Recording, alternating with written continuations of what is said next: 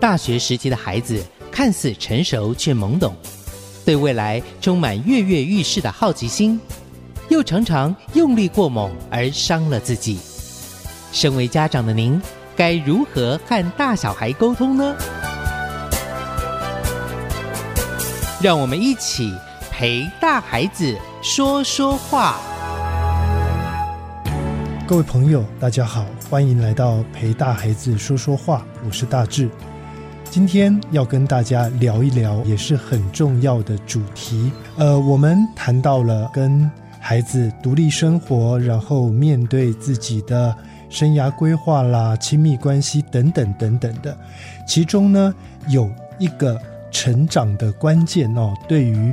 大学时期的孩子特别特别重要的，也是呢，如果在这个时期呢，父母没有特别去重视，或者是提醒，或者是建立良好的这个互动的关系的话呢，很容易哦。大学时期过了，然后孩子出社会了，这个很重要的关键就漏掉了哦。那么是什么呢？其实呢，就是怎么样培养大孩子在这个大学时期独立生活、离开原生家庭之后，除了对自己的生活的责任感之外呢，对原生家庭的一份责任感。以及呢，对自己未来的即将创造的家庭的责任感，这个呢，其实在大学过渡的这个时期非常的重要哦。各位身为家长的朋友们，你想一想，我们好像很少，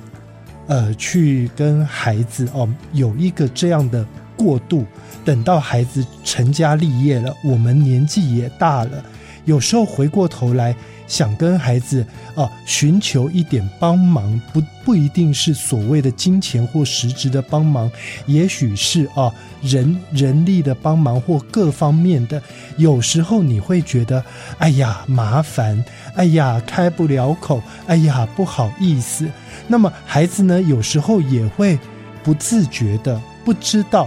其实自己从原生家庭出来，然后有了自己的家庭跟生活之后，慢慢慢慢的哦，很多的联系也就淡了，然后呢，很多时候也就忘了。那么，如何能够维系这种跟原生家庭的关系，同时在他自己的家庭跟原生家庭当中都能做一个良好的平衡呢？在大学时期，其实是很关键的时候啊，应该让孩子在这个时期呢，同时就兼具对自己生活的责任感，包含前面我们谈过的，也许他去打工，也许交男朋友、女朋友，他有他自己的生活圈之外呢，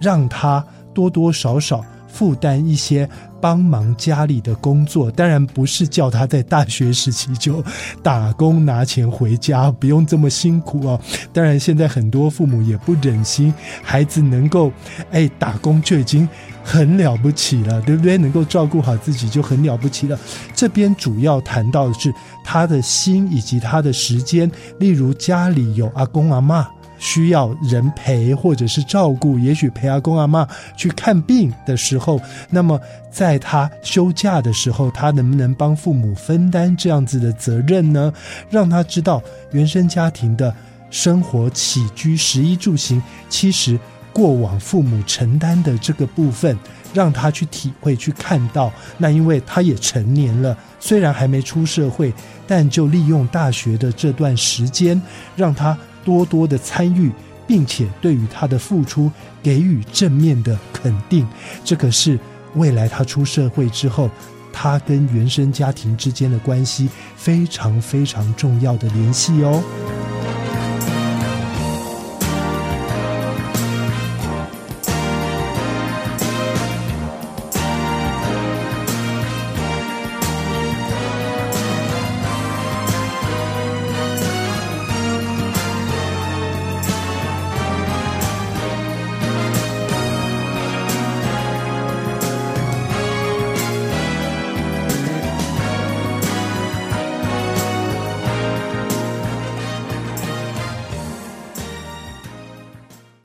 留言给予我们五星好评。收听更多节目，请到教育电台官网或 Channel Plus 频道收听。